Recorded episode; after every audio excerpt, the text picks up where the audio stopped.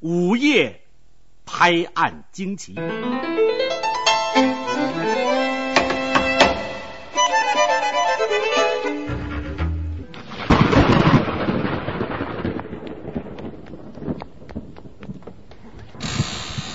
你跟着小偷，哎，你看。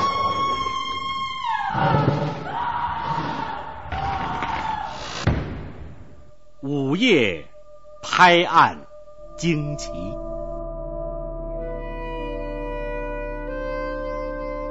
各位听众，你们好，我是周德东，祝大家春节快乐，天天都有好运气。我的新作叫《尊敬的秦岭先生》，正在 QQ 阅读连载，希望带给你们阅读的快乐。爱黑水公园，爱你们。欢迎收听我们二零二零年的《黑水公园》，我是艾文。我是金花，就在前不久啊，我接到了一个神秘男子加我微信的请求，嗯，我多像神秘往常我像往常一样把这个人拒绝了。 对，因为然后我呢因为我不太认识这个人，因为我不嗯会加陌生人的叫微什信么。他的名字就叫做周德东，那我也不敢加， 开个玩笑啊。嗯其实就在前不久啊，我们确实接到了一个朋友的一个、嗯一个电话，然后呢，就是他向我们表明了身份，嗯，他是咱们这个周老大的工作室的工作人员。嗯也是咱们的听众，哎，对，跟咱们说就是周老大在不久前啊，嗯，就是听到了咱们我跟金花早期的一期节目，就是很早，很早了，那是在一六年的春天，要么啊春夏、春夏对对对交接之际吧，我记得五六五六月份那会儿刚做这个没几个月。嗯然后呢，那天正好我跟金花就恰好我们聊了一期周德东这个作品，对，就其中的保姆跟保安，保安是对吧对 对，嗯，结果呢，当时我们俩做完之后，我们俩还挺满意的，非常喜欢，因为这也是我算是伴我们成长的一个写悬疑小说的作家。对，嗯，结果那天呢，因为那期节目我们俩也比较激动啊，嗯也说了可能可能相对一些激动的话， 忘了 忘了。我真哦忘对 了，后来就没敢再听， 就觉得可能听完会对对可能尴会尬，会怕尴，尬，对。但是后其实咱们很多听众朋友可能也同样喜欢嗯周老师作品的人，对可能跟咱们俩是有这种共鸣状共鸣。嗯、就没想到啊，这个时隔将近四年之后，是吧？这个周老师就真的也听到了一期节目，对，就让我非常的感动。嗯，觉得节目没白做，有确实意义。结果呢？哎，嗯咱开始说那工作人员是 吧？就是给咱们打电话嘛，就是而且？ 说现在你讲的也是个恐怖故 事，其实。然后呢，工作人员工说作什工么作了？人员就说：“哎，你想想周老师嗯那个也听了。”啊你知道我第一反应是什么吗？啊，我就用那个周老师的一个故事套路啊，哦我就说这可能是个假的，对，这是哪个周德 东，对吧？还是还是东德州？因为周老师早期写过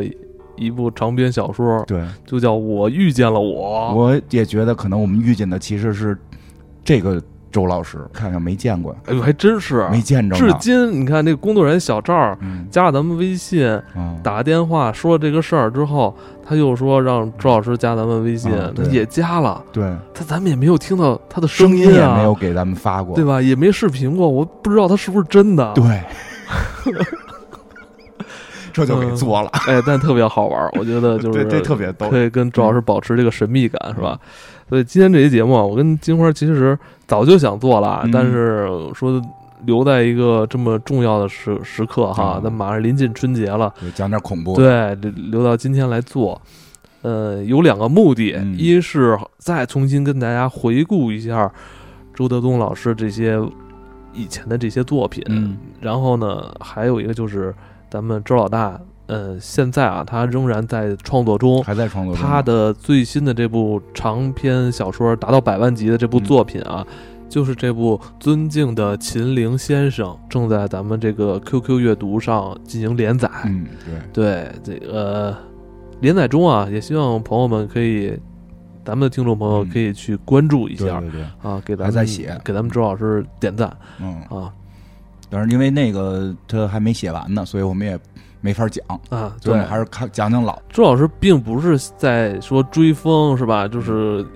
好像现在什么盗墓题材热，嗯哦其实也过热了，也热热劲儿也过去了。早不热对了，他也不是说要去讲一个盗墓的故事，绝不仅仅如此，他绝对是围绕着就是有关秦陵这个神秘的这个秦哎始皇的地下墓穴，围绕着这个地区，还是讲人的故事。呃这个这点还真是可以说一下。这今天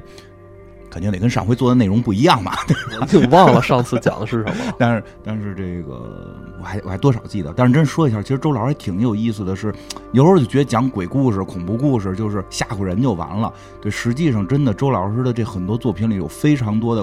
考证。有考据，还有数学题，嗯对吧？ 今儿一会儿也会讲到，还有数学题，有很多哲学问题在里边儿。对，还有很多历史问题，他不是拍脑门儿想的，人就是真的是是有那个那个调查写的，包括那门的结尾，他还找了就是故事里自己写，说自己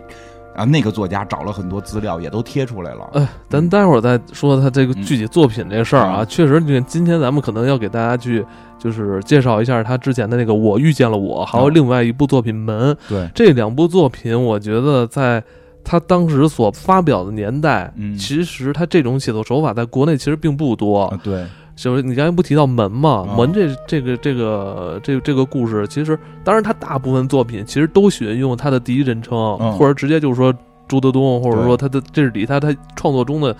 故事里的人物，对但同时呢，他又在这个故事以外打破这个第四面墙的感觉，对他跳出来了。嗯就周德东以外，还有一个周德东，啊对，还有东德州嗯，叫门，好像一开始他就就直接写了说这不是一个平面的故事，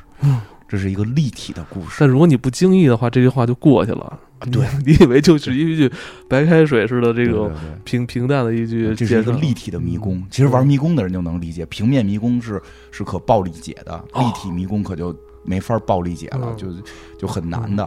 哎呀，今天好像也有点乱哈、刚才不是说那个秦陵先生吗？啊， 没介绍完 呢，那你再介绍介绍，没 介绍完呢。嗯嗯，我我这部作品我也是刚开始追啊，嗯我也没追完，就是这里边其实包含了很多这种有点公路戏的成分。嗯嗯，咱们的主角嗯那个一路逃亡，然后嗯你会发现他在这一路上，这个是为了努力的避开这些追捕他的人，但嗯是他又怀疑这路上所有人都好像是卧底警察一样，嗯嗯，反正开头就是让我看的还，哎，挺 过瘾挺的，挺惊险，有点像这种探险了，悬疑。他这里边其实悬疑探其险。实，哎，中国好像这几个词吧，好像都不不是特别容易去。去代表一个作家的作品，比如说恐怖也好、惊悚也好、悬疑也好，嗯啊，是吧？你必须把这个词儿合起来，咱应该再合起来造一新词儿，就能概括周老师的作品了。啊，嗯，这个周氏恐怖。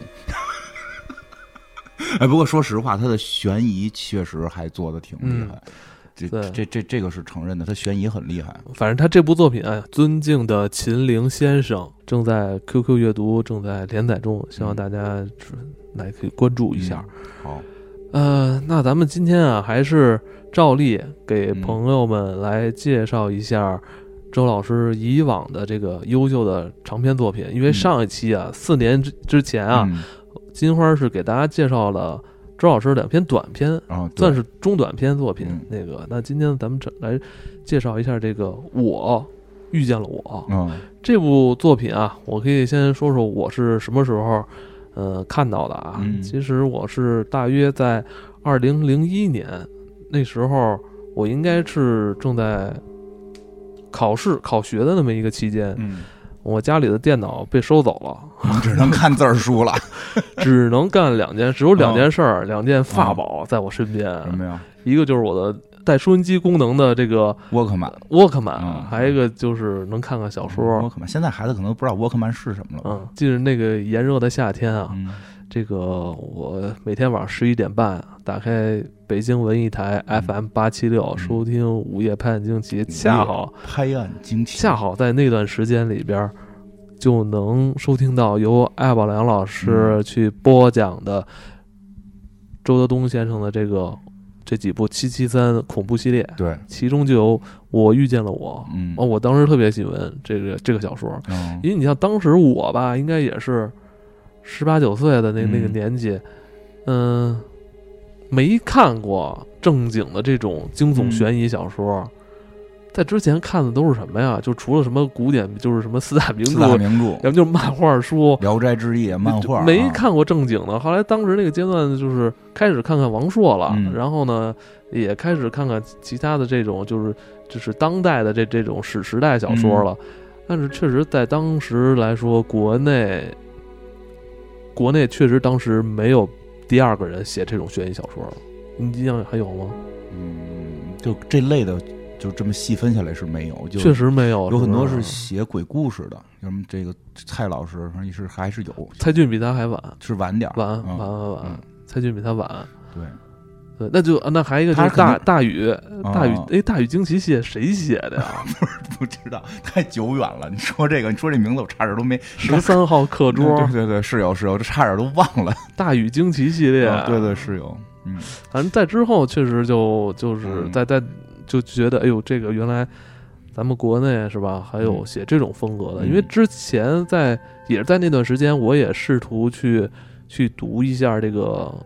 来自美国的这个斯蒂芬斯金蒂芬先金生的，但发现还是读不懂。嗯一是可能我当时的岁数也小，二是嗯对于那个人家国外介绍的那种，你咱们那个十十八九岁年代哪儿看过什么美剧啊嗯？这看不电影儿都没看过，嗯文文化美有差异，啊嗯美国电影儿都没看过几部，你根本理解不了人家那种什么下班之后的生活什么的，是不还是是啊这？跟宗教也有关，对，是吧？一个理是解不了。工作生活没法理解，宗教那个也不太容易理解。对嗯，周老师这个能看懂，对，所以那个当时看国外的这种惊悚小说也看不太进去。嗯那呃正好恰好就是当时在收音机里边听到了有这个播讲周德东先生的这个作嗯品，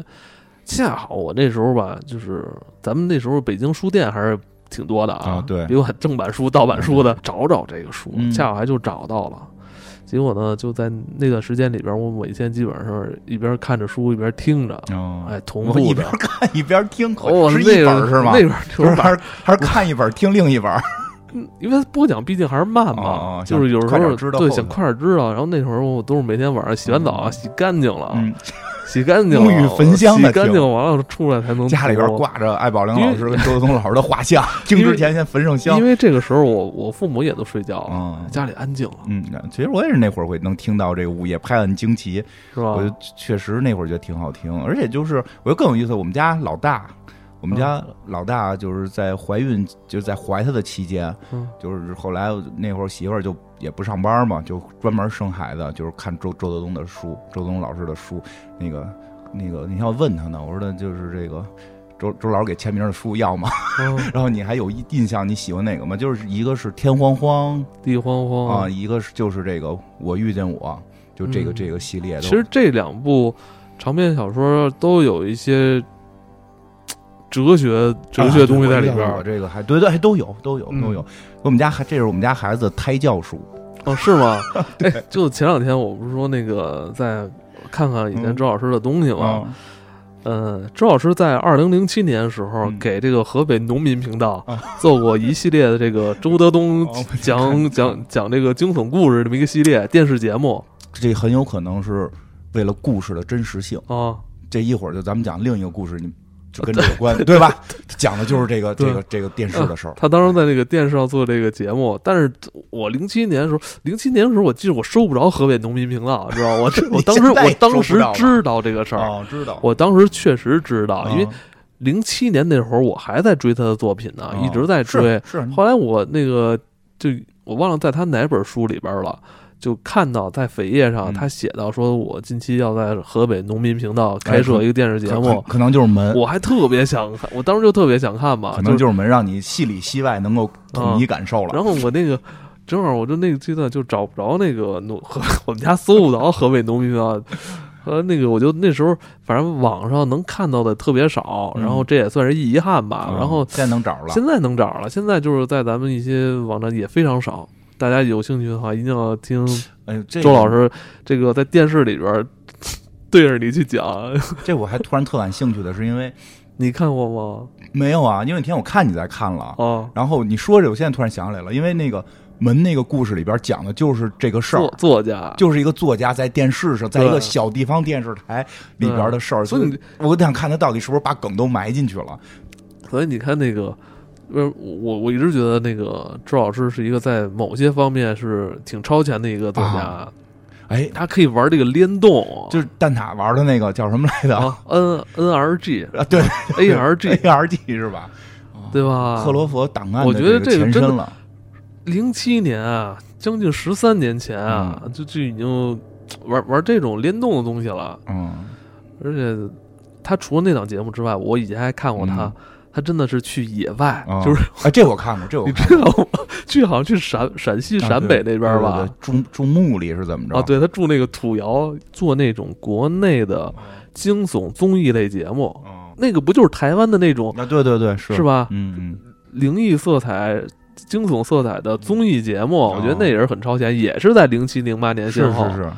但嗯特别可惜的是，他当时那几个节目应该都是不没上星，哦，就对就是没地没上方的嗯不是卫星的那种，没上卫星节目，挺可惜的那我看，我以为一直以为是真的住住里边儿。啊！哦，现在一想，好像是应该是个综艺，我跟你说，这个这个几项，刚才我就是无意间都发现，这是周东老师嗯做的几个，算国内是不说是先拔头筹吧，也是愿意去尝试这种新鲜玩法的嗯作家。嗯、还有一个就是周老师在那段时间里边儿还创办了算是国内的第一本儿惊悚这种惊悚故事的杂志，啊，叫《胆小鬼》。嗯，但那可惜那杂我杂志，我好像也就买过一两本儿，啊， 北京好像不太容易买到。去河北买，我你觉得记你有我印没有象没吗？有没看过那个个没看小过说那个杂志叫《胆小鬼》，哦，这我不知道，不是，可能可能就是你你只有这么一本儿，你懂吗？确实有。我给大家介绍一下啊，《胆小鬼》杂志，民间故事《胆小鬼》，而且这本杂志是咱们中国第一本高级别原创心理探索杂志， 是广大恐怖爱好者的良朋益友。嗯本刊由周德东担任主笔，并汇聚了多位恐怖文学界旗舰人物的精品佳作嗯，啊，等等等等等等，现已停刊，非常可惜，非常可惜。嗯这个我为什么说这本杂志特别有特别有历史意义呢？我们知道，在美国那个在上世纪二战之前啊，美国就有有了有这么一部连载杂志，嗯，叫《瑰丽幻谈》，嗯这中文对翻译过来特别好听，但其实那个它的英文特别怪，就是 war，好像就是 war，、就就怪异，就嗯怪怪异怪异。然后那个杂志其实就是地摊儿文学，啊，就是 里边就乱七八糟那种大怪物什么的。就是但是那个杂志在当时来说，被很多人认为就是就是属于是比较可能通俗的那种嗯大众读物，但地地摊文学也不但一是样他在之后影响了很多那种好莱坞的那种嗯大导演，包括很多作家，其实嗯都是受他们影响。所以我认为那个周老师这个胆小鬼这个在国内诞生嗯这个意义，其实不亚于在差不多一百年前美国诞生的那个《瑰丽幻谈》，嗯，但非常可惜的是，这个杂志没坚持下去。可能就是因为你没买着我。 你有渠道，你就再买几本儿，可嗯能就嗯坚持了。挺可惜的，就是嗯我觉得也有点生不逢时吧。你像他卡的那种零七，其实零七零八再往后之后那一两年，其实是呃很多传统的这种纸媒、嗯，一个，哎呀，说起来挺可惜的，嗯有点是走下坡路的那个时间。啊你像我知道的飞碟探索啊也是对，一差不多零一一年那会儿就停刊，奥秘啊什么好像都是。嗯嗯奥秘停了也是吧？对再包包括小时候特别爱看欧密跟飞碟探索，我特别还特别爱看那个故事会，故事会到坚挺着，你知道吗？ 特别牛，特别牛。故事会在当下仍然在坚挺着，嗯故事会那会儿看，主要是看后头那个笑 话。奥秘是结尾的我时候嗯我我喜欢看里边那种有点啊偏那种就是就是哎呀有点呀呀色情，明白了，明白了。 没有没有没有，我那会儿爱看笑话儿，反嗯正挺可惜的吧。就是杂志这个东西，确实现在都公众，我觉得现在公众号就已经变成另外一种杂志的形态了感。觉不太一样。我我我还是对纸质书有一定的偏好，但确实有时候又麻烦，就是也会看这个。但这个确实，我电子可能的就是我可能这个文化层次低点儿啊，我我看杂志比看书多。杂志我也爱看我小时候你看订的都是什么大众软件儿、电子游戏、嗯大众软件游戏可以都是 字儿啊，里边都是也看游戏攻略嘛那。也是字儿啊。然后到后期就是也上班之后嗯会买买比我那行种看电影啊，嗯什么包括后来还买过什么新知课啊，一些那种科普杂志，嗯就是也是讲好玩事儿的东西我买都是什么那个什么 L 啊，什么 Vogue 呀、就啊打开就都是大大姑 娘啊！ 秀场，没什么文字，就是看姑 娘。杂志是一个挺好的嗯东西，但其实确实现在杂志在慢慢走下坡路。是我前两年，哎，我前两年还是说想订一什么杂志呢？是三联儿，我前两年想订嗯三联儿。后来那个，后来我打听半天，人说我们这小区现在没人给送，啊，对，其实杂志有一个送的问题，它有一送的问题。嗯不过现在快递这么发达啊，但是你你十块钱买本杂志，然后十块钱快递费。就关键你买你去电商买杂志的那个感觉，这你我们家楼底下书摊儿也没了，嗯就那个报刊啊，对，保温报瓶刊摊儿儿也也没没了，哎了。嗯，杂志有好还是处看杂电志子可版以吧撕下来，主要是反正看电子版吧。杂志可以撕下来贴在电墙上不。是杂志太不环保了，确实不环保，你看，你突然说到了一个 这个无法反驳的话题，确实不环保啊！你翻完之后，人那个油墨什么的，那是个嗯说到了一个少吃肉少放屁吧。人不现在那个环保组织说，那个就因为吃肉太多、喝牛奶太多、放屁太多嘛，造成臭氧层那有那什么嘛。展开话题说那个，零八年奥运会前后，嗯那个你知道吗？Q 上有人传一个那 PPT，嗯那 PPT 就是给你讲，就是你每多吃一顿牛肉，嗯会呃产生多少屁。然后，如果每人实验世界每一个人多吃多少牛肉，就会产生多少的哦屁。然后你看过那个吗？真的哦嗯没有有那么一份没 PPT，有没看过，你说这会影响到这个环境、自然对吧环？境？影响不是就影响影响吧？这不这地就是就怎么说？就这事儿跟地球也没什么关系啊。地球可能他的梦想是想成为太阳，把你们人类都烧死，把你们动物都烧死。嗯是吧就你，你你怎么折腾人类的所谓的环保，不就是保护自己吗？哎因为不是说那个咱们那个呃，今年那个嗯小丑的那个扮演者，嗯不是被被啊抓了，啊被抓了因为吗？环保被抓了又放了，啊，不敢说不敢提环保的事儿，还是是是这个比较复杂他，比较他复杂。他作为小丑也开始那个 上街游行这事儿他也可能是戏里戏外想这个想这个嗯立体表演了。脑子里还想了一些，现在可能说说聊着聊着就忘了。那没事儿，一会儿再说。嗯，嗯，节目聊的就是所以随所以性我我还是认为那个周老师是一直是会玩这些很超前的这种哦想法、去实，而且他愿意把它实现出来，对而且积极的去你像去跟。电视合作、嗯是吧？就包括跟他，他他其实也也会，他也会把自己的作品放到咱们的音频平台，嗯去哎对跟有这种很多音频内容去合作，呃，包括他现在又是做连载嘛，嗯对吧？呃，包括周老师这个他的作品也曾经被李少红导演改编过电影 儿，但确实改编的我不好。我觉得那个电影儿，我觉得那个电影儿也是他那个书的那么一个梗，因为那个书里边好像也也提到了这个电影的梗。要跟大家澄清一下啊，周德东写过《门》，嗯，也写过《三岔口》，嗯这是两个独立的小说作品。对，啊，《门》跟《三岔口》嗯然后李少红呢是用了他《三岔口》里边的一个片段哦去拍了一部电影叫《门》，哦，就特别奇怪不奇怪，因为门那本书里边写了，啊。说门那本书里就写那个主人公那个那个是就是就是后来可能就是周德东，就是到最后结尾的时候就说那个人已经作者已经消失了什么的，说但是他写的这堆手稿成了一本书叫《门》，这个时候这个作者的那个电影《门》正在上映，哦，所以这个门就就利用那个门就销量变得很好，不是，就为什么呢？他的电影上的《门》的时候，他说是改编自《三岔口》呢？那这就是改编山楂狗，我没为什么，就我不我不确定，就是他反正这个，反正有点倒腾的有点乱，这个事儿。就这才周德东， 这才周德东，你然后你觉不觉得？这那才周部德东那部电影里边儿，其实吧，嗯用现在来看啊，卡斯阵容非常强大，对，陈坤、嗯杨幂、黄觉，嗯我操，还一演员其实也也还嗯还行，长得跟夏雨似的。嗯 那那个电影儿，还有那个现在网上能看着啊，嗯视频平台能看到，确实不太好看。周老师主要是写书的，但是真的就是他写书不是立体吗？你看嗯他那个书里边提到了他的电影门。也提到了那个那个农业频道的节目农民频道农民频道的节目，甚至他在书里上来就告诉你，你我告诉你，这部作品可能还跟张艺谋有关，还跟你看书的这个人有关。你们所有这些东西都是推动这个故事的剧情发展的。嗯就人家还真做到了。人可能就为了这个书就拍了那么个电影，然后名字诚心起的跟跟那个作品不一样。反正我觉得有点可惜。嗯那个那个，就是按理说，李李少红在当时来说也是很有经验的嗯大导演了。嗯，怎么那个难作拍品？我觉得周老师的作品真挺难拍出来的。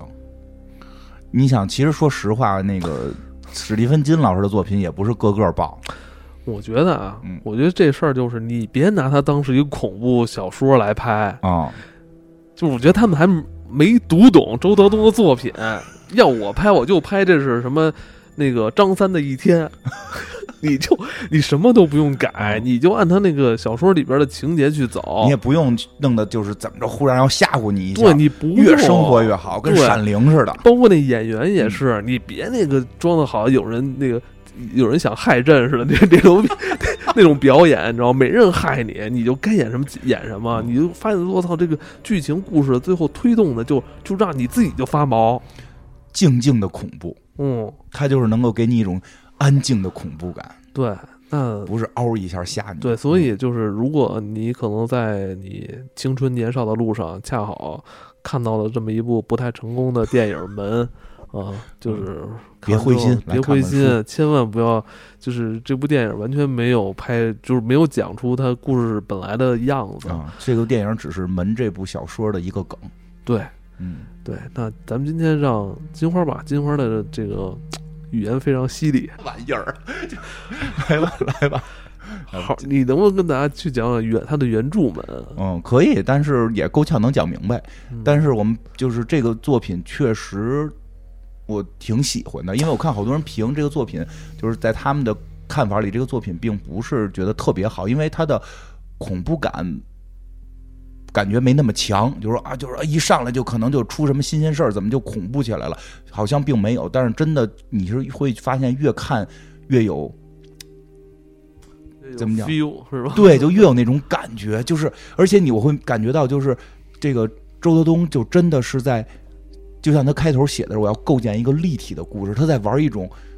在在玩你，要要玩儿 我，我就觉是得这个时代啊，你的听众不是你你的那个你的读者就喜欢让你玩儿它，对，就喜欢让你你一玩定要玩儿它 你一定要玩他，啊！对，我我先给大家那个念一下序言吧，啊然后你就提到了嘛，嗯说序言走进门是一个恐怖迷宫。应该说，这部书并不是一个平面的故事，而是一个立体的恐怖迷宫。它是由恐怖小说家周德东和我们三个人共同搭建的。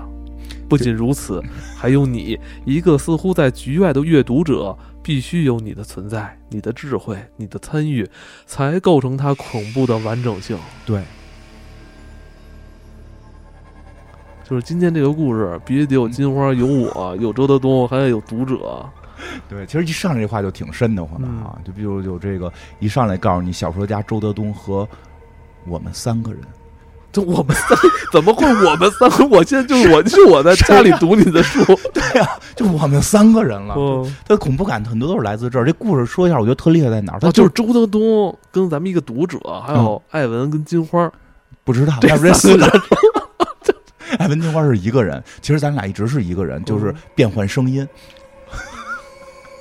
嗯，那个蛋挞也是你模拟的， 对吧？嗯，然后嗯，嗯，这这是个这就是咱们小说的门，是吧？嗯对，其实小说门啊，其实 这这还没还没说，这部作品其实确实构思比较复杂，嗯，确实比较复杂。它是整体结构比较神奇的是，它讲的是一个故事，嗯但这个故事它讲了四遍。嗯嗯，这四遍呢，就是就是第一遍听的，第一遍看的时候，感觉是一个恐怖故事，嗯啊，甚至有点神神鬼鬼。然后你第二遍看的时候呢，第二遍看的时候是一个有点这种，就是就是你会揭开一一层这个这个谜题了嘛，嗯后边是是一个这个杀人案件。有点像破案似的这种嗯揭开谜底。一般我因为我看的时候，我觉得到时候，哎，那这就应该故事讲完了嘛。嗯这就是头了是一个这个谜面儿是一恐怖故事，谜底都给你翻了梗了，怎么回事儿？怎么回事儿？一会儿嗯会讲到。哎，还有还再往下还有一部分，我在因为你发现第二部分的时候还有。就就是这第二部分还有新的恐怖的点出现，也不能解释。然后结果又出现了这个第三部分，第三部分就是一个复仇的故事。结果到复仇的故事到最后，感觉应该是兜底完事儿了，结果发现还不是，后头还有还有第四个故事，就就这故事又从一个角度又讲了一遍，对，最后就有点这种奇幻科幻的感觉在里边儿。对这个，而且是不是你觉得是不是他最后又说就是提到了一些有关宿命论的这个东西嗯啊？蝴蝶效应哦、那不算宿命论，但是那确实是蝴蝶效应。是不是啊？嗯，有一点宿命论这吧。这个怎么说呢？它是这个这部故事里边其实有很多个角色，嗯，嗯，咱们暂且应该算三方角色吧，三个四方四方的四角方色。角色。然后它是跟这个每一个方、每一方或每一个立场的嗯这个、这个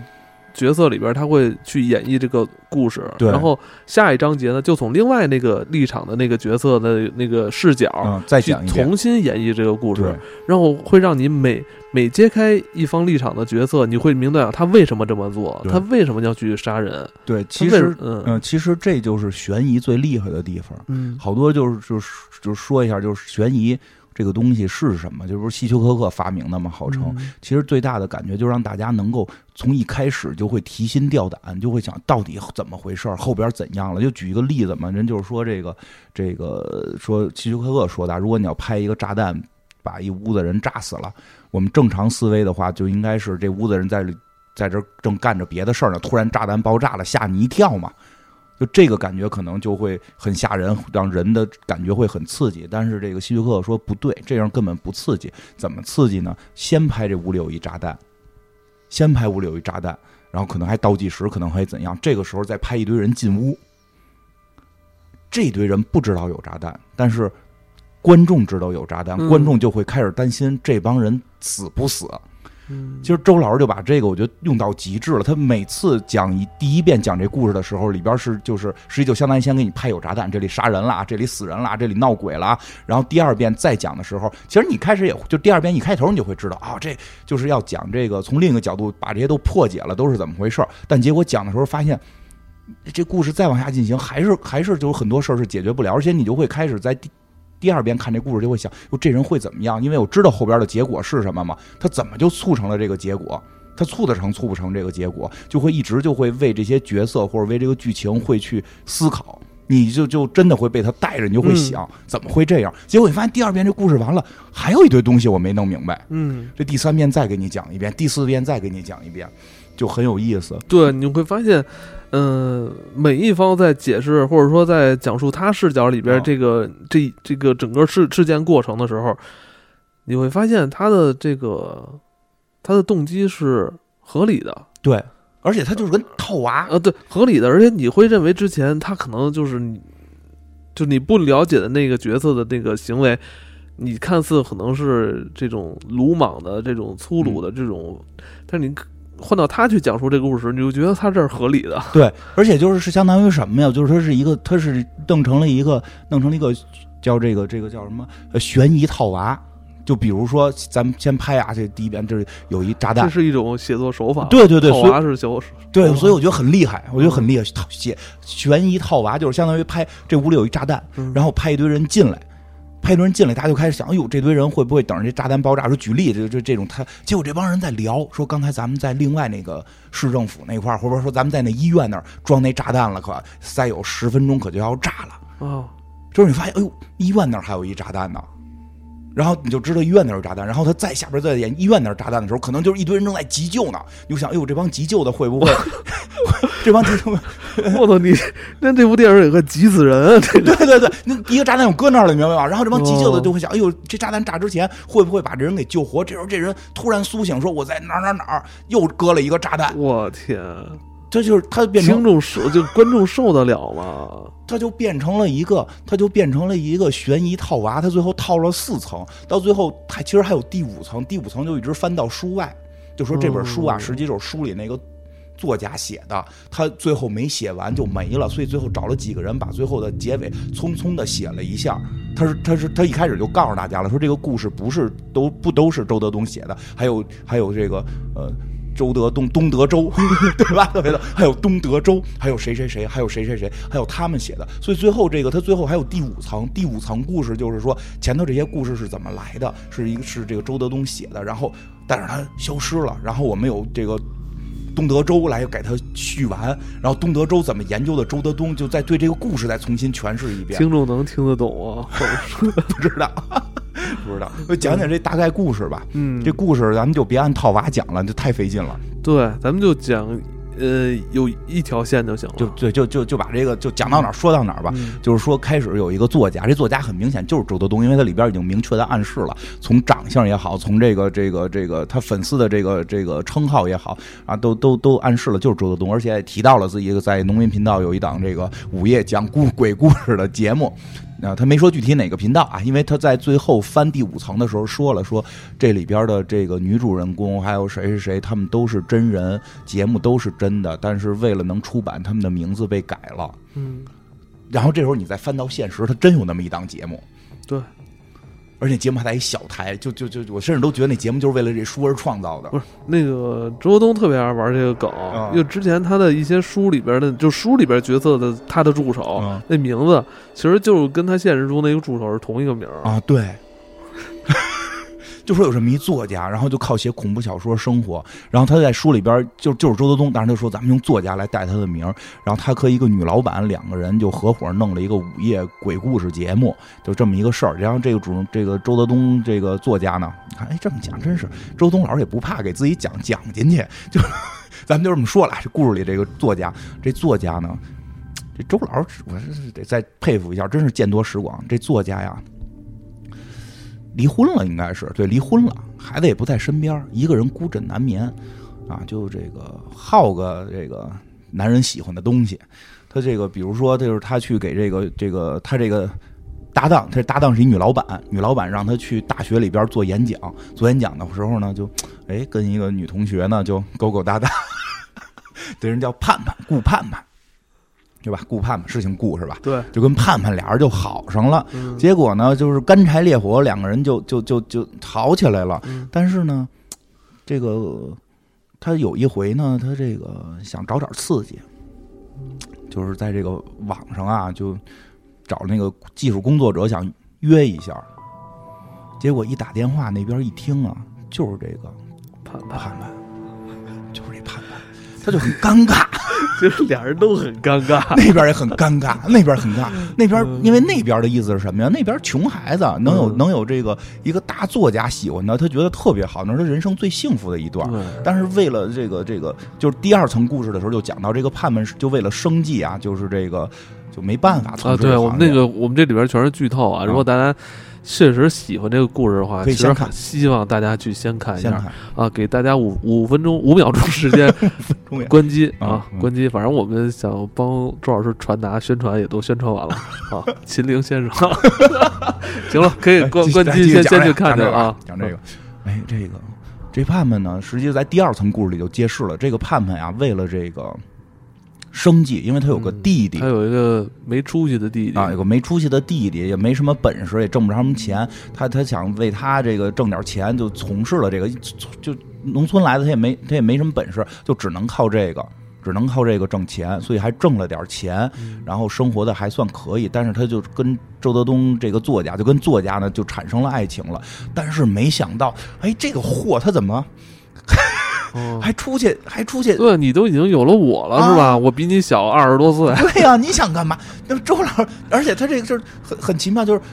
我我既生你气，我也很尴尬，我被发现 了。对，我被发现了。他发现他自己女朋友可能是一个跟谁都睡的一个技术工作者，这太尴尬了，对吧？嗯啊，然后这个对，所以说这这是这我特别想说的就是这个，他们这俩人谈恋爱的时候还挺虎实的，嗯对吧？就是这个，好像是这这个作家就觉得这女孩挺好的，在哪儿都聪明，嗯很聪明，因为会做一个性病题，对这个这个很经典，这个这题你以前听过吗？ 我听过，我以前也听过，我以前也听过。后来我还自己算呢，然后就就算出答案了，这个 对吧？就是说这个他有一回给给这个给这个他这小女朋友说讲说的，哎，有四个人啊，俩男俩女都有病，嗯对吧？但是只有两个套儿，这四个人还想互相来，就是就是就就是这个嗯 A B C D，就是就就都都都想跟另一个异性，就跟都想跟两个异性发生这什么，但是又 不想，又不想得病，对吧？问这，但是只有两个，这个这个东西嗯套怎么安全套怎么使，对吧？好像是四个人里边有两个是有传染病，都有是吧四个都有，四个都有。四个都有传染病，那还就不一无样，哎四个病不一样，哦哦，对对就对，四个病不一样还，然后就只有两个套怎么用，就就这其实这是一数学题，这小时候我也玩过，嗯然后那个实际就是会把那那那那那两个套叫重叠起来怎么用，嗯然后再分开怎么用，就不不不细节了，大用家完就了再 用。呃，对对对，要用完了再用，先给合并用，这儿能保证，哎，嗯都里有一个的里边和一个的外边是安全的嗯，然后再分开使。这个有兴趣大家可以研究，但是挺有意思。那个就在这种荤段子里边还带着数学的排列组合，嗯这个周老师挺有意思的是。呃，其实真觉得挺有意思，因为我后来看过他一些别的作品里边，还上甚至还提到咱们以前有一期节目里边讲到那个撒针算圆周率，嗯就弄一堆道道，然后撒那个针，看压的那个比例是接近一个几分之几的圆周率的，然后用那个能推算圆周率。其其实它它并不是想讲妖魔鬼怪，其实还是传达我们这个有要有科学，有科学就可以这个解决这个问题，对嗯吧？这解决，所以说这女孩是大学生，也挺聪明，都挺喜欢。结果但是很尴尬呀，这个双方都发现了。周老师这个作家也是，就是让让女朋友发现我这个出去野，可是我女朋友就 还是那什么，所以大家就谁也不理谁了。嗯，没两天，没两天，这女的还是找他来了，就是这个怎么对就对，特别逗的就是，还是这女孩就是在这个网上的名字叫瑶，对对，叫瑶，都哎，她把咱们怎么以前用 那些不是你没看他的他书里边经常说说我去哪儿采风，其实你看去采 哪儿风。采风去采风不一定去农村里对去采集老故事，没对准也是在也下对啊下咱们比如的这个下下基层是吧？下基层来到大学校园或者跟什么年大轻学人校园和大学校园跟年轻啊人对交跟流，年轻人交流，因为里边还说到了，就是会 这个呃什么冰火，反正说反正列了一我我堆，跟你说，玩列这了好蚂蚁上树，用我都不现懂，我都不用懂。用现在的这个这词儿来说啊，就是周老师在《门》这部作品里边疯狂开 车，我操，太太刺激了！刺激了，哎，呃蚂蚁上树，是我，咱大家就是大家可以赶紧就是再收一个，最好收一个当年那版的， 就是肯定是 哎没删减 的，疯狂开车，疯狂开车。但是我真觉得他就想表达呀，嗯，他就是他，哦，现实中就是，要不然不知道的人谁知道什么叫蚂蚁上树？你的意思是说周老师就是想强烈的暗示你，这就是我。书中的作家就是我，对我就是出去给人家打过电话聊过哦，对吧？你这“咬”这这俩字儿拆开什么我意跟你思？啊说，我跟你说，我跟你说，就是回去这周老师听完这期就给咱网弄网拉黑上了。啊网上有人去讲门，你知道吧？我我听过一个以前在 YY 做直播的一个那个嗯这个主播，他我当年在 YY 里边，后来他又从 YY 里边就放到喜马拉雅。嗯， 那个小哥其实一开始听完挺不适应的，嗯那个说的那个特怪，但后来你会越听越越觉得对味，为什么呀？他直接就。就是书中那个作家，他就直接用东北口音来来去 演绎。是是是，我们知道周老师是黑龙江人，哎呀，太逗了，太逗了！哎呀，就这些专业术语，他用的简直太地道了，对，一看就是真的那什么过的，对吧？嗯采风过的。嗯哎，然后呢就很尴尬了嘛。但是后来这女的还是去找他了，嗯找他就是这个这个，呃，已经露明身份了，直接用咬的身份去找他，就已经知道是怎么回事儿了了，断呗，了断一下，给钱，给对吧？钱啊就是给钱，开了一个挺大的价格，开了一挺大的价格。然后呢，这个作家呢就挺愁，说九十九万。其实说这女的啊，后来写的啊，这女的就没想要那么多，她呢想要个十万，但是说听说呢，嗯不知道从哪儿听说，这也采风得来的。说据采风了解啊，这一般呀绑票啊，或者不是说这种勒索呀，嗯，十分之一的比例，所以嗯开个九十九万，就准备砍到九 万九。就结果呢，这作家，这作家可能这方面风没踩到，嗯，一想我脑袋大了九十九万，我可怎么给 啊？没想砍价的嗯事儿，然后就找这女老板去了，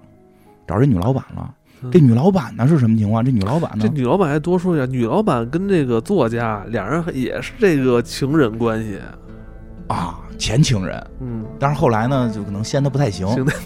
现在不太行，就是又找了一个更年轻的嗯，更年轻的这个人呢，叫这个叫什么？叫福石。嗯，福石这个人呢，是这个，就据他自己说，他是这个作家的崇拜者，嗯，他特别喜欢这个作家，甚至多次表达没有作家就没有他，疯狂暗示没有作家就没有他。然后还跟作家喝酒，然后作还给就作家给灌晕了什么的，都有这种细节。嗯灌晕之后干了什么没写，嗯，当然这个叫叫叫这个服食的，这服饰咱们待会儿再说啊，嗯就是就是他伺候这女老板，嗯啊伺候这女老板。然后呢，待会儿再单独讲服饰啊。然后这嗯女老板就这这这这这作家就找女老板去了，说的怎么办呀？怎么办呀？啊他现在缠上我了啊，讹我钱，说他就是不就分手费不给就完了。说你现在你得明白，你一出这个事儿你就红了，没点绯闻叫明星嘛。咱这节目蹭蹭蹭就涨上去了。他说不是，不是，嗯这个事儿啊，这个事儿如果说是这个闹离婚，嗯这不是这，因为他当时应该已经离完婚了。对说如果说是这个爱情绯闻还能接受，这个就是得被封杀的这个事儿。这他因为他这虽然是他女朋友，但是他走的是这个这个这个这个付钱的这个路径，而且呢，他女朋友已经威胁了，意思就是你要不不给钱，我不是报。我是你女朋友，我是要报那个你，你找我花钱，嗯对，这可是大事儿。我们看见这这些栽的这些明星是吧，嗯栽的这些都是因为这事儿。对，说这个，然后那这女老板一下就傻了，说我辛辛苦苦弄这节目，你栽了节目就停，对吧？嗯哎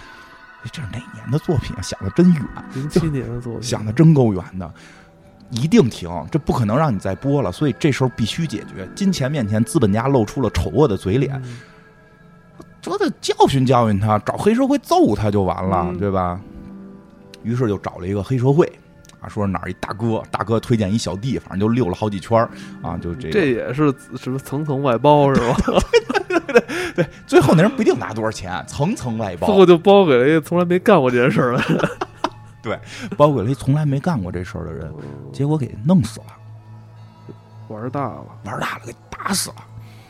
啊，就开始是这么以为的啊，哦给打死了。第二天见报了，顾盼们去世了，大学生顾盼们去世了。嗯，哎呀，给这吓坏了，给这个这个作家，这可怎么办？捅大娄子了，对吧？然后就这就这就开始了，他就开始变得特别的害怕，而且后来又发生了另一个事儿，就就是结冥婚，嗯就是这顾盼盼不是去世了吗？她人有男朋友叫小对撒，对，小撒呢就是富二代，特有钱对而长英俊，啊，特别帅，嗯然后抱着这个死去的这个顾盼盼啊，结冥婚，就是我太爱她了，死我要跟死一块儿。这也是咱们这整个故事的开头啊。对，实际这是故事的最开头是是这么一个报冥道婚嗯冥婚，哎，然后呢，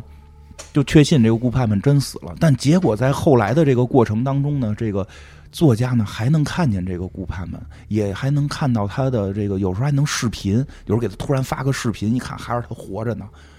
然后有时候他在那儿又去讲座，就他后来已经精神开始崩溃了，还收到了神秘短信，神秘短信就说说的你出门走几百就走走个几百步，你就会遇几到万步，啊，开始是几百步，你会遇到危险，他也不信。结果走几百步，真看见我操，一楼里边有一疯子，然后又给他吓够呛。最后收到的是好像是十几万步吧，对，我觉得你再走十几万步你就要死了，因为之前那走那些步他都遇到了奇怪的事儿。哎呦，他又开始害怕了，他又开始准备买轮椅，说不行，我下半身就坐轮椅吧。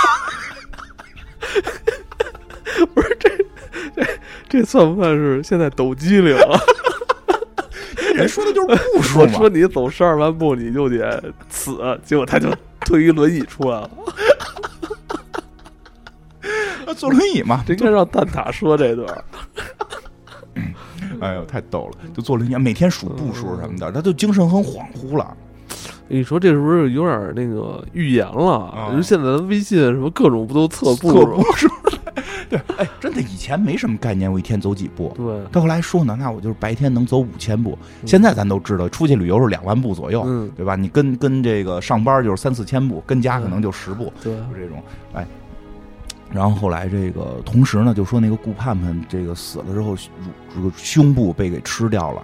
双乳被挖掉啊，嗯吃掉之后没有了，脸还花了什么的，嗯啊，对，但明确验定了就是顾盼盼，对，而且还有很多事儿很吓人，他有时候什么被做梦还是什么，就说他梦见这个顾盼盼被拉的特别长，因为上吊上在吊在树上，所以他在晚上就上网的时候，就有一个叫木芬木芬的跟他聊天儿，对他后来发现木分不分不就是盼盼被拉长了吗？哎呀，你细琢磨还挺瘆得慌的，啊嗯，但是他把这些当时流行的梗都玩到了，啊是吧？当时就有那种，我现在也觉得那帮人特特别扭。嗯，他明明是叫叫什么那俩字儿，他非给它拆开，叫什么强就叫公虽，公虽什么公虽， 公虽哎大爷，不是现在有有个有个对联吗？要找呢吗？公虽什么公虽强，实更哦硬。这么讨厌！我现在我自打看了这本书之后，我就后来对这种拆字儿特别扭，你就害怕了，你觉得所有拆字儿的可能在背后都被拉长了都，被拉长了。就可能你看到那种字儿拆着的跟你聊天儿，嗯他在那边，比如说就不是一个一米六、一米七的人，是一个三米多的一个长条人。嗯你别往我身后看，怪吓人 的。虽然灯都开着的，你别看我身后，太吓人了。哎，不是，我都有点害怕了，讲是的自己吗啊？。你你 你高举科学大旗的人怎么会害怕呢？但其实这故事没有鬼，啊，继续，咱对再讲完这这故事就故事哎呦，吓死我了！然后呢，这个这作家后来就收到了，说走多少万步就死了。 他那会儿已经精神都恍惚了，然后后来找他找心理医生，那心理医生就一般都是这路子呀，就是你这个，比如说怕水，那就是你小的时候啊，可能划船淹着过，嗯对吧？咱们对去你那地儿，再陪你划个船就好了，对吧？这一聊就啊，你这个不就是说你在一个这个见面会上遇见一女同女女同学引出的这一一堆事儿吗？咱们再去开个见面会不就完了吗？你看开见面会没事儿就可以了吗？对吧？结果呢，见面会上就又看见这个盼盼了，还就一下就过去了，好像好像是怎么着，还就是弄得这个就是整个这个发布会就乱了。这这这这个他这个节目就就出了问题，结果他就发现这盼盼就还能看见一个活的盼盼，就很很恐怖。哎，这个其实就是大概就就就是这第一层，你还是得这么这么讲。但是这盼盼哪儿来的？就是第二层就讲了这盼盼怎么回事儿。第二层讲的就是这个盼盼啊，是死了个顾盼盼，但有俩顾盼盼，对，而且他们是同学校同年级的，同名同姓儿，其实真挺常见的。我这一辈子遇见好多叫李楠的，这并不是说这个像像我这种叫魏慎初的，你说一同名同姓儿就比较听怪。友里边还有叫赵岩的 呢，而且还是一女的。对对对，还有好多那个你这就你这名儿没有人，有有有嗯啊有有，我查过，哇好像是在山东那边儿。你这有点瘆人。啊对，我在操，我在山东那边，就是我我遇见我里边，你再讲这就害怕了， 因为我查过我的那个那个驾驶执照里边，我那驾驶驾驶执照是被被被吊销还是被扣分，要求去哪儿哪儿是山东一个卫生处，但是我老家就是山东的， 先讲完这， 我先讲我完我这爷爷那辈儿啊，我爷爷那辈儿 先讲，先先讲讲这个吧，先嗯讲这个吧，就这这顾盼盼这个很正常，就是说重名儿是怎么回事呢？就是说本身那个。就是在书里边儿，后来就把这个这个第二个顾盼盼叫小蕊，是他的小名儿。嗯，叫小蕊，实际上这个小蕊和小撒两个人是情侣、好朋友。对，哎，然后呢，这个原来这个当技术工作者的这个顾盼盼呢，他有一种预感，感觉要出事儿，嗯，感觉要出事儿，所以他当天是带着另一个顾盼盼去的。他把那顾盼盼得搁在那个，就是说他是他是那个怎么讲，是约了地儿，就是说这个这个作家跟他说说咱在哪个树那儿见啊，咱在树那儿见之后呢，我这个给你钱，不是九十九万吗？我给你钱，咱们树那儿见。大夜里他害怕，就对让那个盼让那个叫小蕊的盼盼陪着他一块儿去，结果他把那顾盼盼留在那儿，他就找地儿躲起来了。对。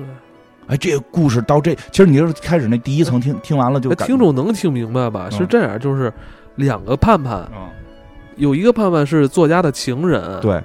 他跟作家约好了在一个这个树林里边见面嗯，去进行这个交易交易。嗯，结果这个盼盼呢，你想他经常接触这种男人啊是吧？他也算是见多识广，对，他觉得不行，这个时间地点安排的有点儿有邪风门儿险嗯有风险。恰好呢，就说这事儿特别巧，啊恰好那一天，那个盼盼他们俩人在学校相遇了，对，他就觉得他也是顺口一提，就说：“嗯哎，陪我盼一块盼儿，去，要不然咱们你陪我出去玩儿玩玩嗯玩会儿吧。”但那盼盼当时他那天还有事儿，他那天想去做一个这个整容，去把脸上的一个颗痣胸上的，呃胸上一颗啊对痣痣 胸胸上一颗痣给点掉。嗯，结果呢，他就是说，实在说这个说你就陪我去吧，那个嗯你咱们陪我去完之后，我再陪你去去啊对点对你对那颗痣去。啊，就是说改天再陪你点痣，你对，先陪我去这个，对，结果那朋友说那好吧，那我今天就陪你去吧。结果咱们这个到了约定地点之后，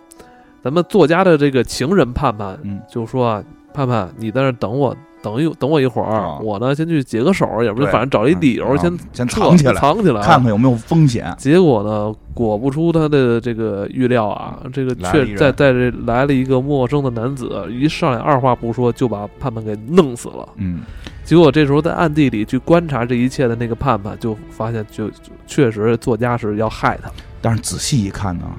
派来这杀手呢是他弟 弟。这就是第这就这对吧？这就开始就是开始给你放第二个炸弹了，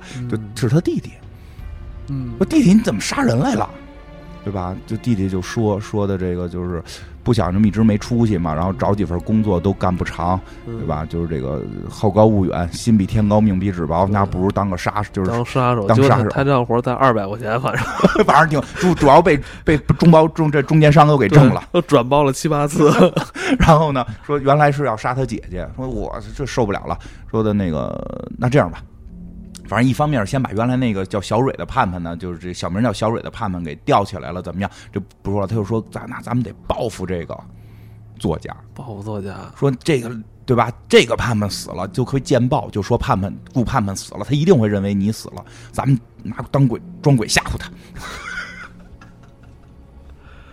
对对吧？对装鬼吓唬他。但是呢，当然吓唬着吓唬着，他们就被吓住了，嗯，对吧？就是比如比如说这个，这块儿我记着在书中嗯周东还写了一句话，嗯那句话写的特好，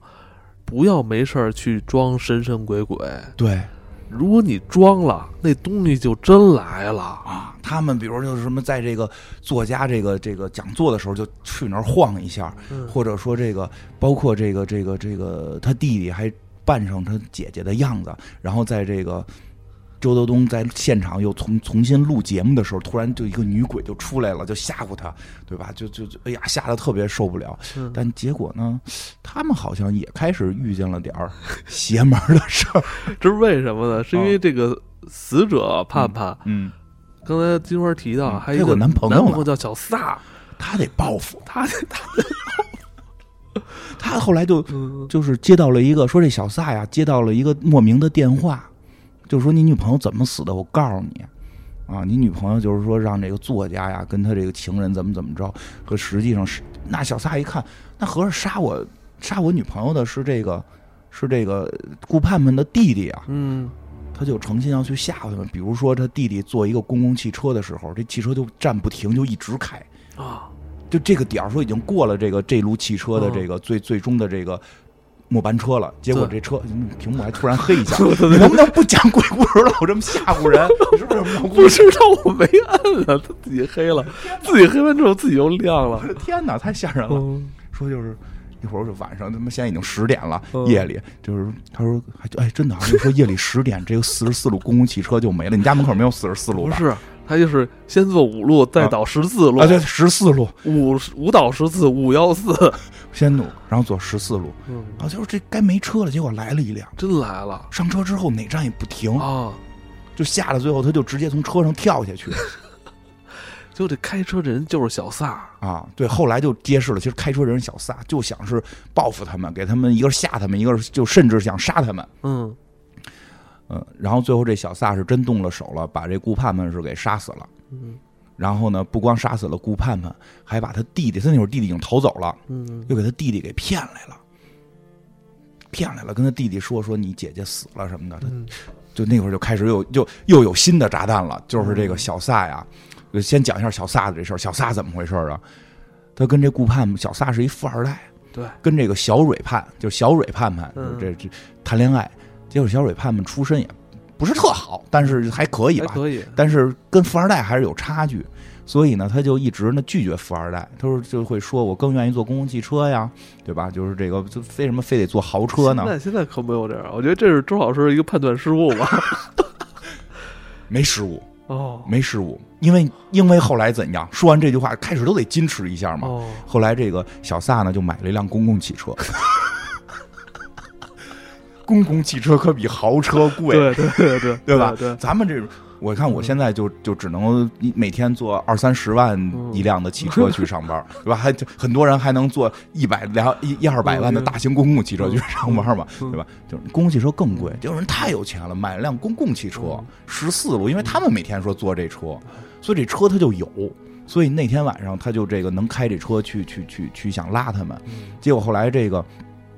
就是呃，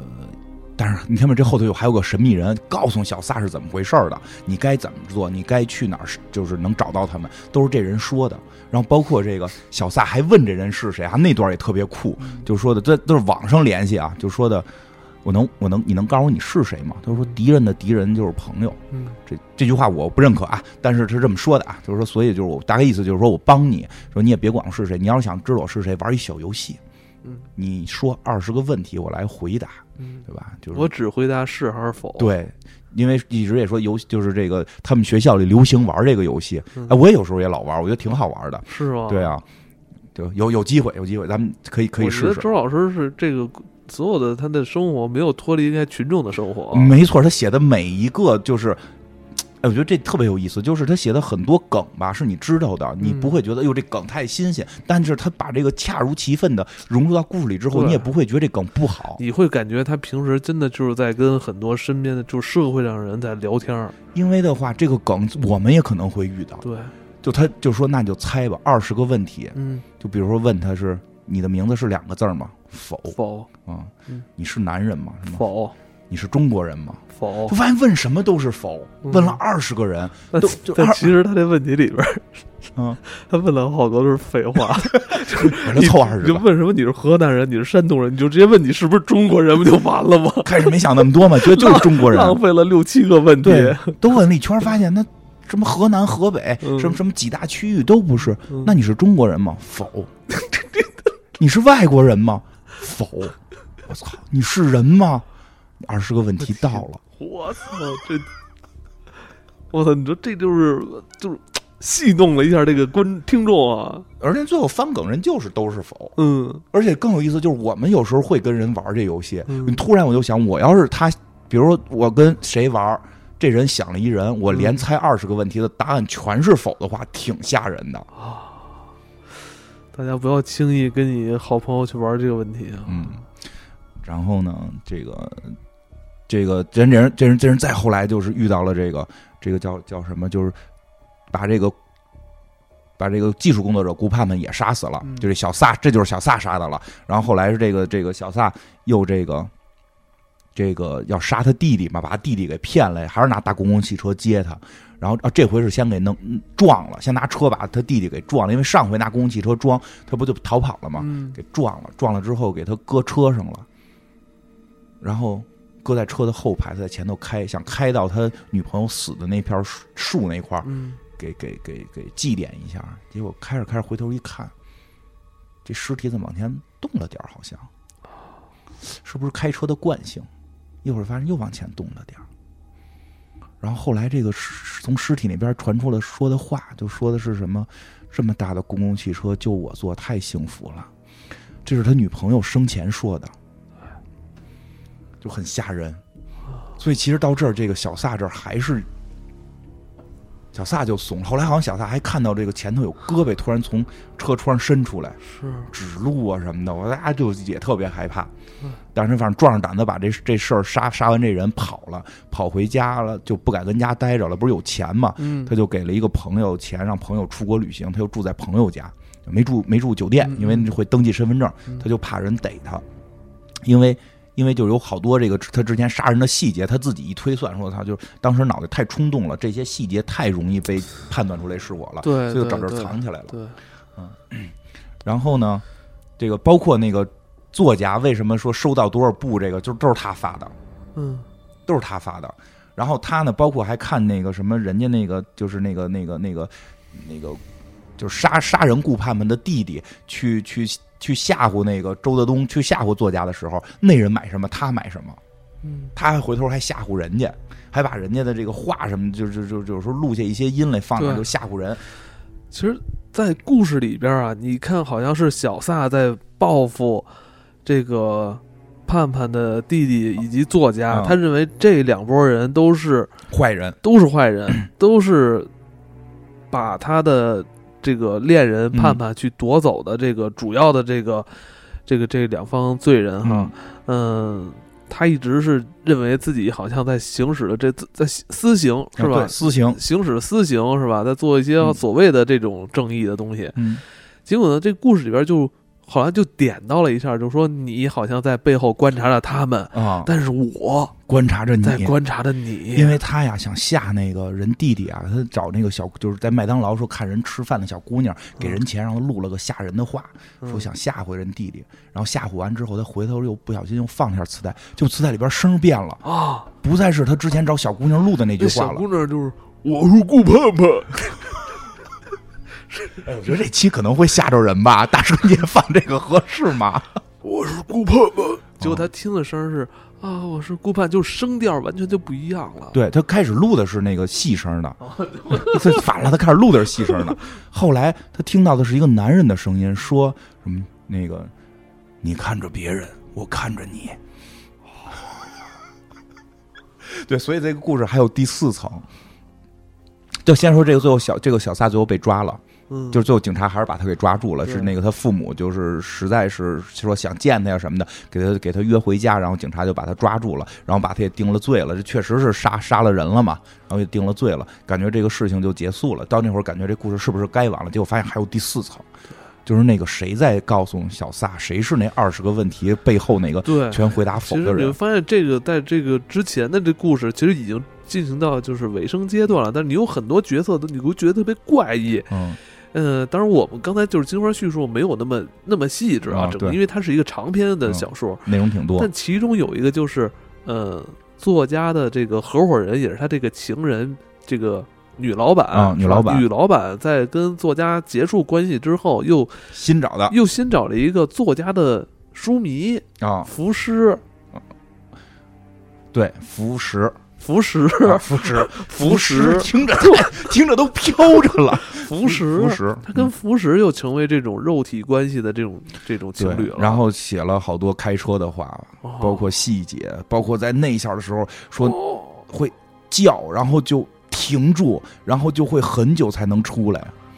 这时候他还用了一个比喻，好像是狼跟狗，啊对，就是是吧？就是，其实这个这个这是真的吗？是是有犬有有犬类动物，它里边好像是有倒钩，是会会勾住一定时间的。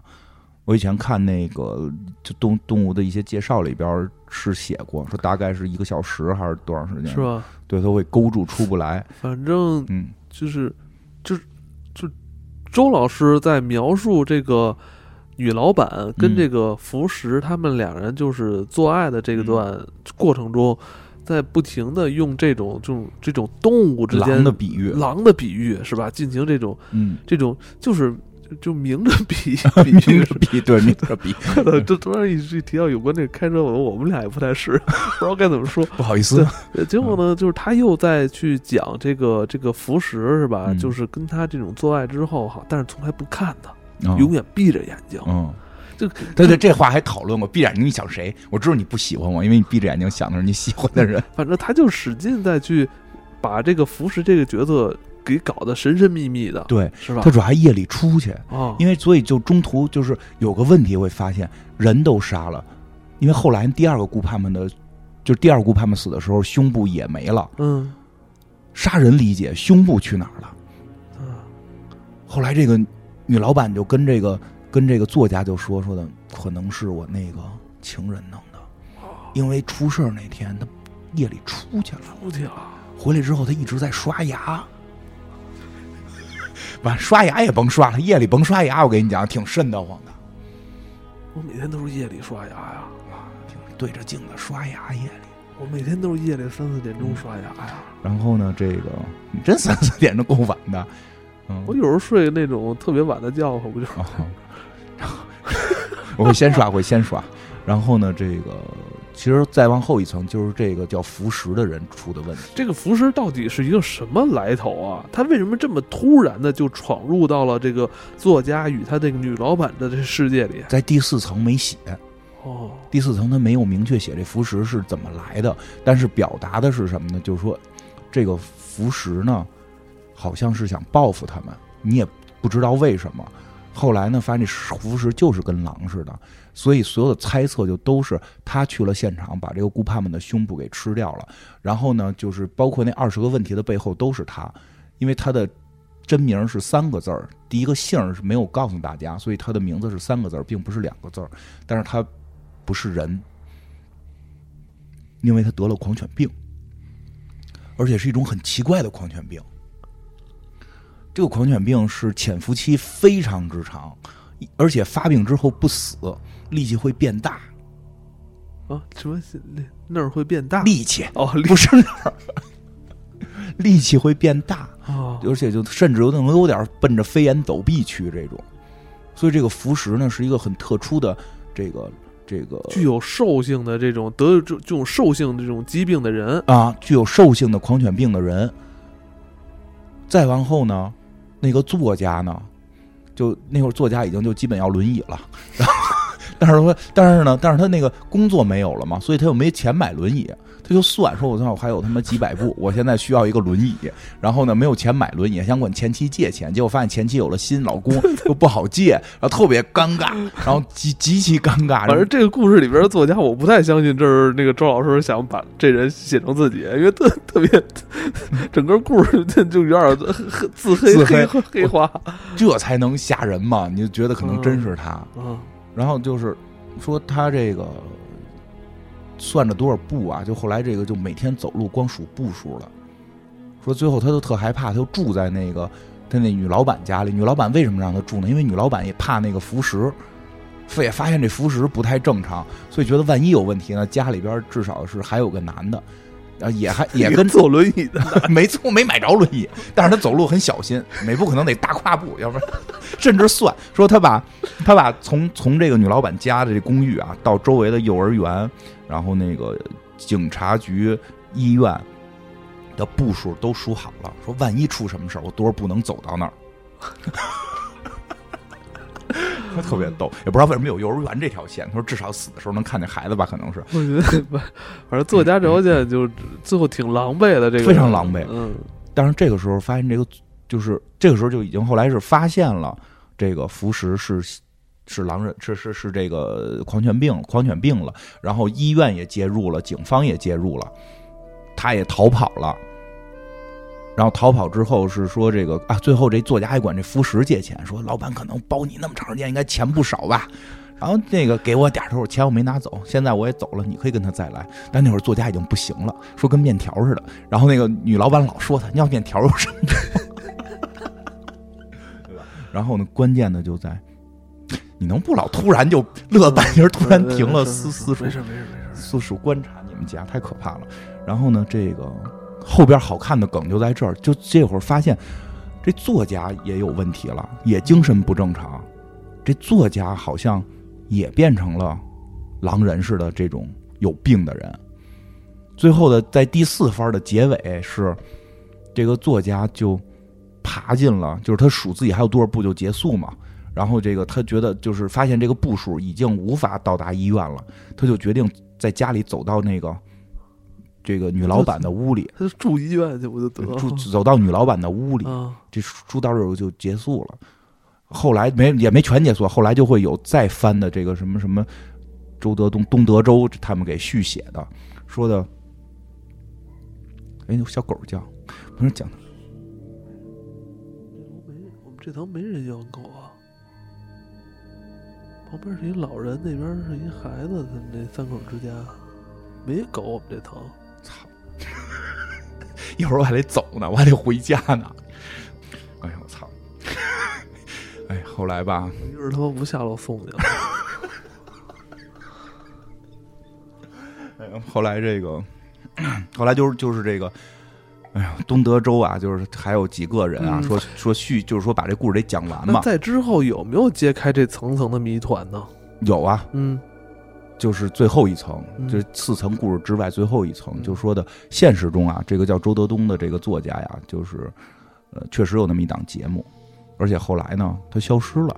没有人知道去哪儿了。对外的声称是他去采风了，是去要做一个长期、长期的，像《聊斋志异》那种，就是说去民间去采风，去做那么一件事情。他就在这个城市消失了。然后后来说，好像他们还收到了邮件，就是现实生活中这帮编辑们收到了周德东给他的邮件，这个邮件里就是这份文稿，说这份文稿本身是不全的，还有大纲。然后呢，是希望大家把这个东西给给它完善好了。说，据说呢，大概的结尾是，就是他们后来续写的结尾是，这个作家进了那屋之后，其实他早就变成了那个狂犬病患者了，因为他被那个服食灌醉过一次，哦在梦里边他梦见了自己打针，实际服食应该是把自己的亲血打给他了。哦，我以为是侵犯、啊，没有没有，嗯是，打血打血，也可能是侵犯，不知道，反正就让他也感染了我。觉得应该再那个再再疯狂一点儿，疯狂我觉点儿，得应该再疯狂一点 儿，我再操疯狂点儿。然后或者呢你或者那个，嗯如果周老师你不方便写的再疯狂的话，你可以暗示我们用一些网上流行的那种，你说他们一起研究哲学， 研究哲学了， 哎，反正就是说这个。作家也已经是狂犬病了，他最后进了他那个女老板的屋，是想把女就看到了女老板的胸脯，要吃掉女老板的胸脯。这个时候，那个福石赶回来了。福石虽然已经被关到监，就是这个精神病院或者说关到医院里，他自己逃出来了。但是在逃的过程中，比如咬咬咬咬这个铁棍子什么的，牙已经受损了，所以他回来就跟这就变成了两个狼人大战似的，就是两个得了狂犬病的人互相挠、互相咬，最后这个福石死了。同时居然被一面条人给咬死了，面条人只是那儿面条，人别的地儿不面条啊。然后，然后这个作家就跑了，作家就下落不明了。所以说他等会儿在故事以外，这个周老师也是下落不明了，对生生去裁缝了，对，而且呢，就是说，你这往后还有更关键的嗯，是说这个、呃还有一个就是说，所以那两个女孩的胸部不一定是服食吃的，因为按照这个故事顺序，那个作家很早就感染了狂犬病，所以这个可能是作家去吃的。但是福石为什么要把自己的病毒传给作家呢？这就是最后写的，就是说这个东德州他们呀，从这个周德东给的这个邮件里边呢，就是特别多的详细的大纲，摘了一部分大纲。这个就不是，就是说在某一章在故事中隐去的大纲，就是内容在故事中没有写，但在这个大纲里是有的，是说，就是周德东。老师在年轻的时候，就是好像这个作呃这个作家在年轻的时候，在他们的老家大兴安岭接到过一个活儿，一个不太光彩的活儿，就是从反正说是从这个好像是那会儿，就是那会儿还就是就是香港还没回归之前，还被这个这个这个就是回没没回归之前的时候，有一帮这个外商吧，相当于或者说港商来这边儿呢采风，他们呢就想拍点不好的，拍狼跟人呢发生关系，是吗？啊，然后呢，这个作家呢就帮着牵线儿，先找了一个狼，后来又找了村里一个穷寡妇，然后后来就不知道就怎样了，就是这片儿是拍了啊，但是后来不知道怎样了，听说后来寡妇怀孕了，然后他还找了一份历史资料。历史资料忘了是是是哪个朝代的了，说那个历史资料好像也是真的，就是说确实有过记录，就是是这个呃女人和动物就发生之后，后来怎么样怎么样的。所以那个福石呢，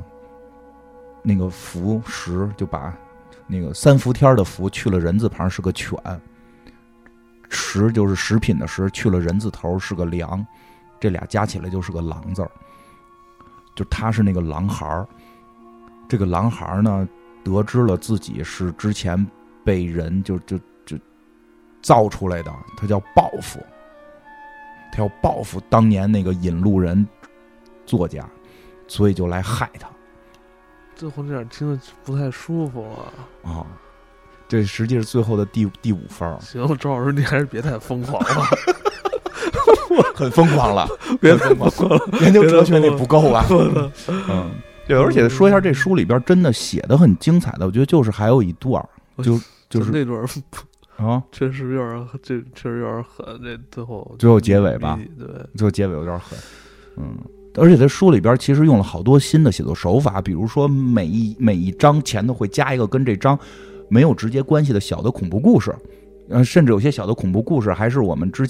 之前听过的，有些还是小笑话，就就就比如说什么孩子路过一片那个吊死两个人的，因为那个说那个顾盼盼死的那个地方之前还死过人，对，对吧？所以后来老乡过来看两个女孩在树底下打架，嗯说我先来的，你你怎么能占我住的地儿什么的这种，后来给老乡吓够呛，对吧？后来这个周老在里边都有解释，说那两个女人。因为他在讲是有些恐怖的东西，他说那两个女人很有可能是村长派去为了吓唬这个老头儿的，因为这个老头儿要告村长。果然，这两个人把老头儿给吓住了，老头儿就病了，等等，这这就很多这种情节，说有很多事儿其实都是这么来的，所以他有时候像打开一扇门，又是一扇门的这种感觉。然后那个，对他会就会在这一篇之前就会先，比如先讲一小故事，说什么俩小这个孩子就是有一个树死了两个人，就奶奶带着孩子过，孩子指着树说：“奶奶，你看那有两个人。”奶奶特恐怖就走了，结果上面写的是什么保护森林，人人有责， 就讲了很多这种，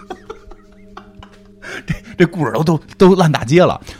但是他用在这块儿就特到位。，又可气又可乐，然后又又害怕的这种小段子对，我我突然想起来了，嗯我忘了是哪本书了，嗯可能是《天皇皇帝黄黄》那本儿。它中间有一段情节啊，就是说有，就这主人公好像叫李登，啊然后李对对对李登在那个公共汽车上，有一天就是睡着了，下班路上，嗯他、 就是结果那车呢停就走半路就坏了，哦就停下来了。嗯，结果呢，这个车上这一群人就等着这个司机去修车，嗯结果呢，他就等着等着啊，这李登他就困了，他就趴在那儿睡睡着了着了。嗯，结果他这个半梦半醒之间啊，他觉得这个是整个身体啊在移动。他一睁眼，哦，想起来了，我在这个公共汽车上呢。嗯这车你就会发现这车在缓慢的向前移动，但是结果他这一车的同行的人全都不在了，司机也没有。他这整个人就特别害怕。用周老师特别爱用的这句话就是“我头皮都炸了”， 结果呢，底下让他改下一次车去， 就就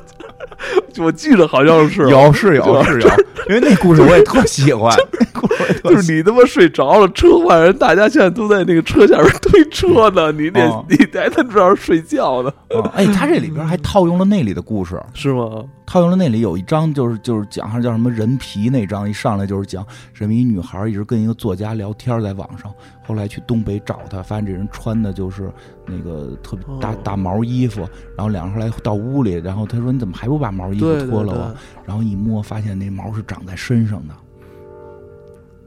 啊。哎，不过说起来，这里最厉害的，我觉得就是把那个蝴蝶效应的解释，对对对，其实其实这本书啊，就是周老师加了一个蝴蝶效应的梗，嗯，因为他在里边讲有些啊，发现环环相扣，然后他就会去讲，就是很多东西实际上是有随机性诞生的，但也有是诚心弄的，但是就是凑凑在一起的这种巧合对，你大家也别觉得太奇怪，因为这个世界可能真的会有蝴蝶效应。一般大家讲蝴蝶效应，就是说一蝴蝶一扇翅膀，这边就一个暴风雨，从来没有人把中间过程讲过。他对用了整整一章去讲了蝴蝶效应。就是他就讲到像那个小蕊为什么会死，说她本来应该那个那天她男朋友小撒想约她看电影，但是小撒没约她看电影，就没去的原因是她朋被朋友拉去喝酒了。朋友为什么拉她去喝酒？因为朋友中中了五什么五五百万还是多少多少钱吧？那朋友为什么中多少钱？说如果他要是没去那个彩票站，他就不会中那么多钱，对吧？他怎么就去了那个彩票站？或者那个那然后就是说，然后就一步一步倒，就是就是它就是它起源的那个点，就是如果那天，呃，小蕊盼盼嗯呃没有在校园里边儿，或者说晚一会儿功夫、啊没有遇到另外跟他同名的那个这个援助交际的这个啊盼盼的啊话，那他就不死不会啊了死不了。啊，死不了，等于他是这个整个事件里边的故事里边第一个冤死的人。对。很多的这个矛盾点其实都是在他这个身上，都是因为他的死对，才引发的。所以就是说，那天如果如果这个小蕊盼盼，是吧？可能是谁，比如叫他去打开水啊，啊或者说跟谁如果闲聊几句，嗯他就晚那么几秒钟与这个盼盼这个援助交际的盼盼，就是嗯就见不着了。见不着的话，对其实就可以挽回这场悲剧。对，，而且就是有意思，就在她就开始去推这个故事，嗯，就整整用了一一章去推，就对推她男朋友。如果叫她去看电影，就没这个事儿。男朋友没去看电影，就是因为人中中钱，就是她就是她男朋友的朋友中钱，请叫她去喝酒。男朋友怎么就是这个彩票站要是不开？就就好了，可是这彩票站是什么什么原因开？甚至在中间就已经开始推到，就说是谁谁谁这个这个，如果当时那个不去看秋菊打官司，就不不会遇到另一个什么新疆姑娘，他们就不会生下那个人，因为那个人导致了后来的事儿。对说那那但是如果没有秋菊打官司，他就不会遇到那个女人，他就不不会生孩子。那如果如果张艺谋没有看到那部小说，就不会拍秋《秋菊打官司》，对吧？所以，如果如果张艺谋在哪哪哪年的哪个地摊上没有翻到那本杂志，那本杂志里写了《秋菊打官司》的原型，他就不会拍《秋菊打官司》。所以你看，就是小蕊的死跟张艺谋有关，然后然后最后到最后一直推推到你，就推到读者。他推到了周德东，推到了周德东，说那如果没有周德周德东是个作家，如果没有这个作家就会怎样怎样。后来又开始推，那这个作家的没有他爸爸就不会有作家，没有他妈妈就不会有作家，那没有他祖宗，他祖宗的第几代祖宗就如果没有那只猴，那现在小蕊就不会死，对吧？就最后就推到了那个库布里克身上 了，没有大黑石，没有大黑石就没有这一对吧切。对，包括后来还有一条线推推，就是说没有没有我们这个读者，说那个就是最后有一条线是说读者可能是在。一次在超市遇到了一个朋友，说多说了一句话，就影响了谁谁谁。说说如果，所以你现在在看这本书的人，你应该为小蕊的死负责。这可能是吃瓜群众历史上第一次那个亲临现场，就是跟自己有关系跟的，自 己有关，那个瓜瓜是你造成的。但是很多地儿都提蝴蝶效应，很少有。咱们也提一下吧。啊，我的蝴蝶相声可能我我没有在那年考学那年被我妈收走电脑，嗯那我可能就不会收听这个《午夜拍案惊奇》的节目。嗯我没有收听《午夜拍案惊奇》节目，我就不会去市面去找周东的书。嗯我没有找他的书的话，就没有这期节哦目。我我可能可能因为在那个夏天我是听广播最多的一年，嗯，我可能之后就没有音频广播这种类型的内容，没有在我脑海里边植下这颗种子。嗯没有在我脑海里植下这个种子，我可能在之后的工作里边，我就没有去做相关的这种编辑编辑性质的工作，嗯没有做这种相关编辑性工作，我可能就没有进入到当时的那个完美世界，嗯没有进入那个世界之后，我又遇遇不见金花，对吧？ 对我可能之后就没有说在什么荔枝、喜马拉雅嗯传节目，嗯对吧？嗯，所以这期节目能够让大家听到，首先得感谢艾文的母亲。不是不是，是 要不然他要当时给你那没收了，不现在啥也没了吗？嗯，是不是？对。嗯，这个你就是说，你大家都可以倒一下，啊你生命中你现在所遇到的这个人，嗯可能也是你的，就是可能伴侣也好啊，嗯还是你的同事朋友也好啊，可能都是因为你很多年前的一个不经意的决定，对啊，影响了你这个之后的这个结果，是层层的递进，就像多米诺骨牌一样，是的，推倒了一个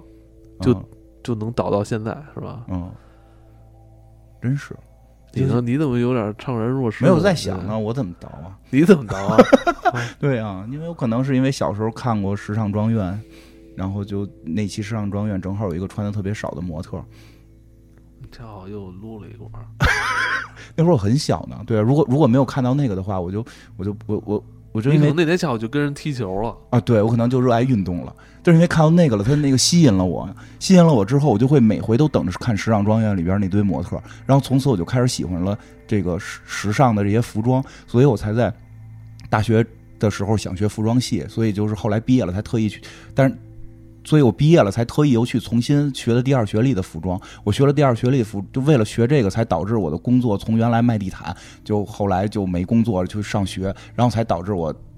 上完学毕业之后，我找不着工作，只能够去完美投简历，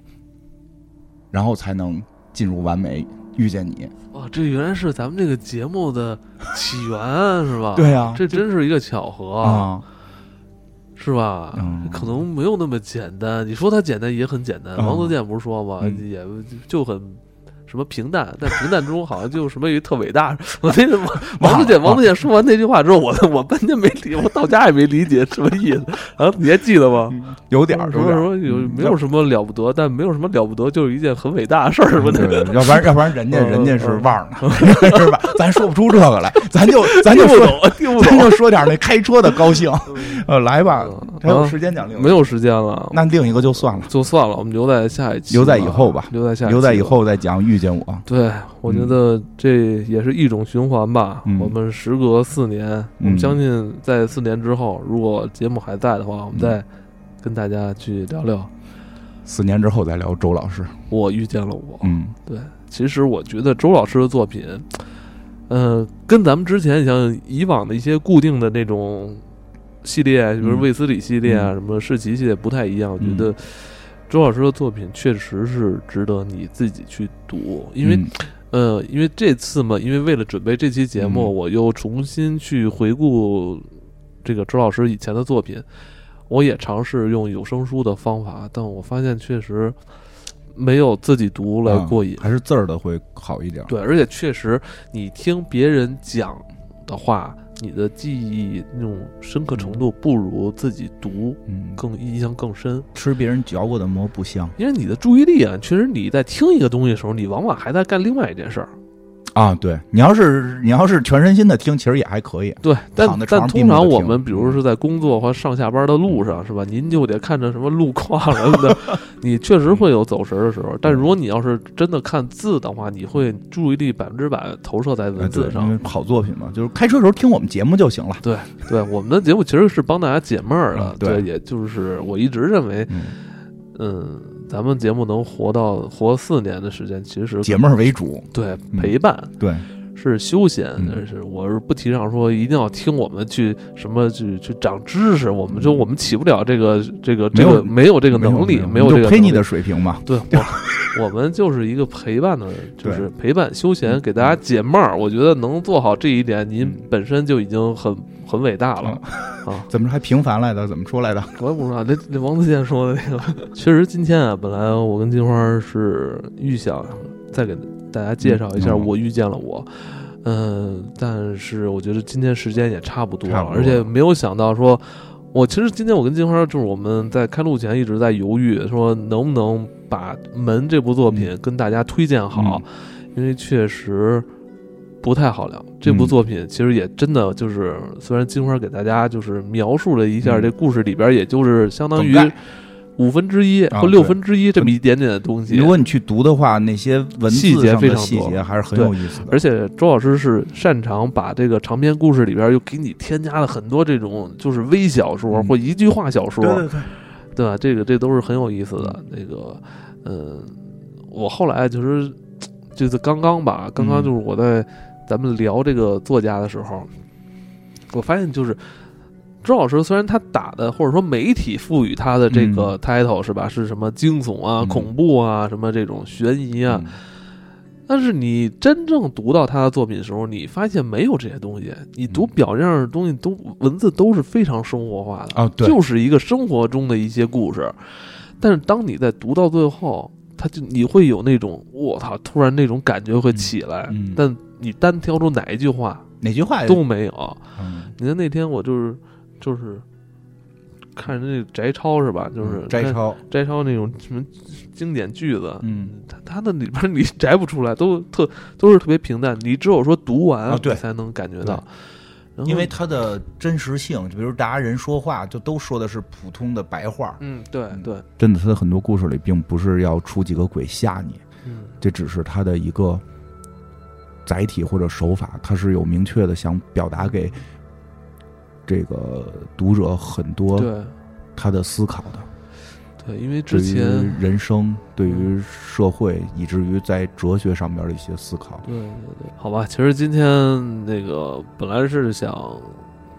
给大家推荐一下新嗯作品，但新作品确实还在连载中，哦呃我们也就不多提太多了。嗯，呃，我相信，如果时隔四年之后，新出品、呃新新作品，我尊敬的秦岭先生应该能连载完的话，哦我们可以在四年之后哦再聊一聊。四年之后还有还有我们，还有，